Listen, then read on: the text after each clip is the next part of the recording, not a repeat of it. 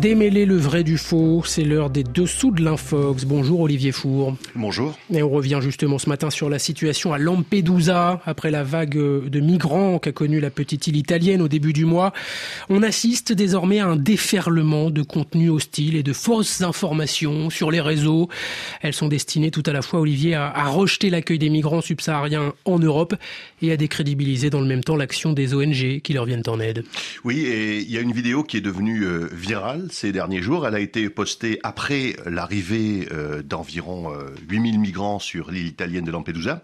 C'est une séquence de 45 secondes, peut-être que vous l'avez vue, sur laquelle on voit euh, des jeunes femmes danser avec des migrants. En fait, ce sont des, bénévoles qui apparaissent à l'écran et elles viennent en aide à des ressortissants subsahariens au rythme d'une sono. Alors cette vidéo en a fait sourire certains avec des commentaires un brin moqueur, mais il faut souligner qu'elle a été visionnée plus de 3 millions de fois.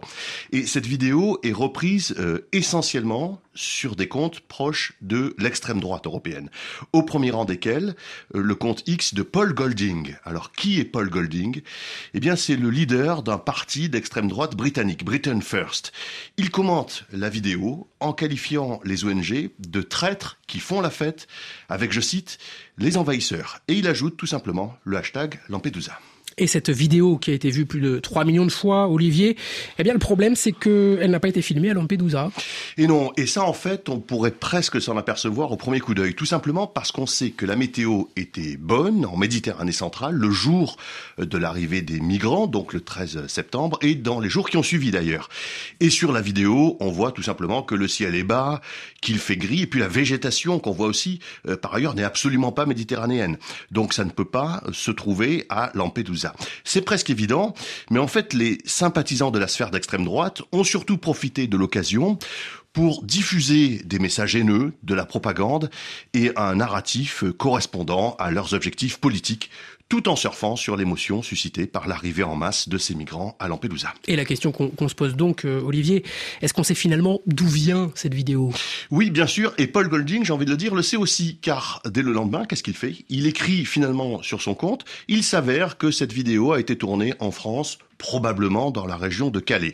Alors effectivement, à regarder d'un peu plus près, on s'aperçoit que les bénévoles qu'on voit sur cette vidéo, porte des chasubles sur lesquels on peut lire Calais for Care. C'est le nom d'une organisation caritative gérée par des volontaires qui fournit de l'aide aux réfugiés vivant au Royaume-Uni, dans le nord de la France et en Belgique, mais pas à Lampedusa. Euh, sur le site internet, on peut lire Nous croyons à une société britannique juste et tolérante et plaidons pour une attitude accueillante et inclusive envers les réfugiés on imagine bien que c'est pas le genre de discours apprécié par euh, Paul Golding et ses militants. Et d'ailleurs, si on procède à une recherche inversée, on, s'aperçoit que cette vidéo a déjà été publiée. C'était le 25 août dernier, donc avant. Et là encore, c'était par Britain First, le parti d'extrême droite en Angleterre, en employant dans les commentaires les mêmes formulations pour dénigrer l'action des ONG qui viennent en aide aux migrants. On est donc face à un cas flagrant de désinformation et surtout de récupération à des fins politiques. Les dessous de l'infox, la chronique signée Olivier Four.